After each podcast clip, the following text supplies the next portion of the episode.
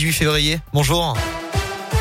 Bonjour Alexis, bonjour à tous. À la une ce matin, la 14e médaille pour l'équipe de France aux Jeux Olympiques de Pékin, la cinquième en or, un grand bravo ce matin à Justine Brezas-Boucher, sacrée en biathlon. Elle a remporté la Mastart tout à l'heure, place à la Mastart messieurs à partir de 10h avec Quentin Fillon. Maillet déjà cinq médailles en autant de courses pour lui à la recherche d'une sixième récompense, ce qui serait un record pour des Jeux Olympiques d'hiver. Autre actualité aujourd'hui, le verdict attendu dans la journée au procès de Nordal Lelandais aux assises de l'Isère à Grenoble.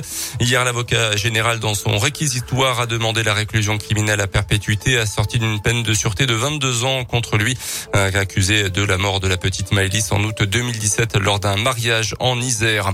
Un maire de l'agglomération lyonnaise très violemment agressé en pleine rue hier en fin de matinée. Un homme muni d'un couteau s'en est pris à l'élu sur la place du marché, le frappant au visage notamment, avant de menacer de mort des adjoints qui l'accompagnaient et deux agents municipaux qui venaient de s'interposer. L'homme a pu être interpellé par la police. Il avait déjà fait l'objet de plaintes dans le passé. Le chômage au plus bas depuis près de 15 ans en France, c'est du jamais vu, euh, même depuis euh, près de 40 ans chez les jeunes. Le taux de chômage est descendu à 7,4% au quatrième trimestre de l'année 2021. Une excellente nouvelle selon la ministre du Travail, Elisabeth Borne.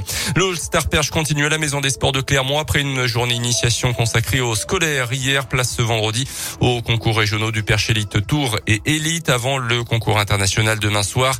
Une édition 2022 organisée sans jauge 4800 personnes attendues, passe vaccinale obligatoire.